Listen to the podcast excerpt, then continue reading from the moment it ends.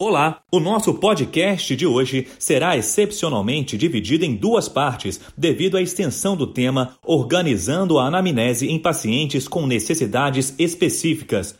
Para falar sobre o assunto, convidamos a doutora Márcia Cortes Belotti de Oliveira.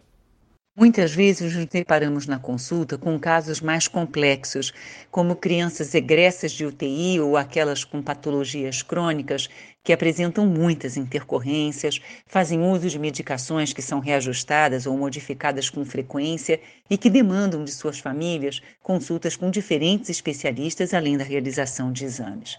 Para estas crianças é necessária uma ordem na coleta de informações para que o responsável possa expor suas preocupações e para que você não perca nenhuma informação antes da realização do exame físico. É, inicialmente, é interessante começar assinalando no cabeçalho da consulta quais são os problemas que a criança apresenta de modo a facilitar o compartilhamento da informação, principalmente em situações em que o prontuário é acessado por diferentes profissionais de saúde. Então, você poria asfixia grave, convulsões de difícil controle, o síndrome de intestino curto.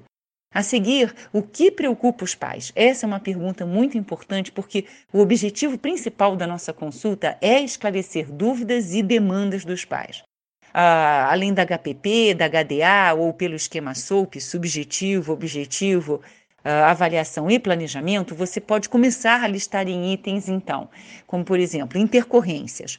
Houve algum problema com a criança desde a última consulta? Necessidade de urgências, ah, tempo de internação, medicações de alta, por exemplo? Uh, vacinas, além de observar o cartão, óbvio, essa criança demanda alguma necessidade de referenciar para o CRI, para o Centro de Referência Imunobiológicos Especiais? Quais são as medicações em uso? Houve alguma mudança? Eh, explicitar a dose da medicação vigente. Exames realizados ou exames pendentes. Consultas realizadas com especialistas. É o momento de você ver a frequência, Quais foram as dificuldades encontradas nesse, referenci nesse referenciamento? Esta família tem riocárdio para se deslocar? Nós temos que lembrar que a nossa assistência médica é muitas vezes é, fracionada, com muitos deslocamentos pela família, e isso pode ser um empecilho real.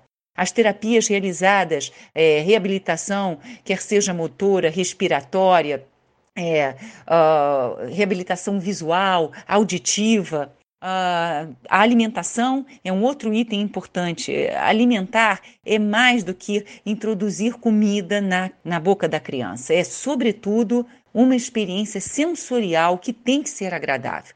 Então, é necessário explicar à família que a introdução da colher é uma nova experiência que necessita tempo, sobretudo em crianças com doenças crônicas. É importante que ela coma com a família, vendo a experiência de introduzir a colher, sem distrações, num contato olho a olho. Muitas famílias é, é, têm a pressão de comer e fazer em grandes quantidades. Isso leva a algum conceito de comer como com um adulto. Então, são pratos grandes e as crianças, obviamente, não conseguem e não conseguem rejeitam é, tal quantidade. Então, a mãe vem com a demanda de que a criança não come direito.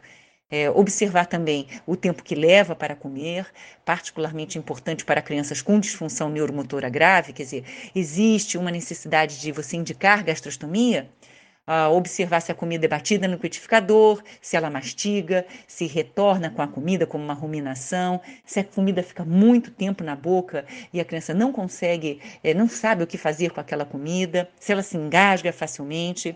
Se ela tem oportunidade de explorar a comida com a mão, muitas famílias não deixam a criança se sujar ou ficam limpando a criança a todo momento. E isso é complicado porque é, é se é uma criança com uma experiência pregressa de sondas, tubos, material para fixação é, é que é, se localiza é, em região perioral, a memória sensorial dela é negativa. Então, ficar limpando leva a um reforço dessa memória. Então, só limpar ao final, devagar, de preferência com água, é, sem esfregar.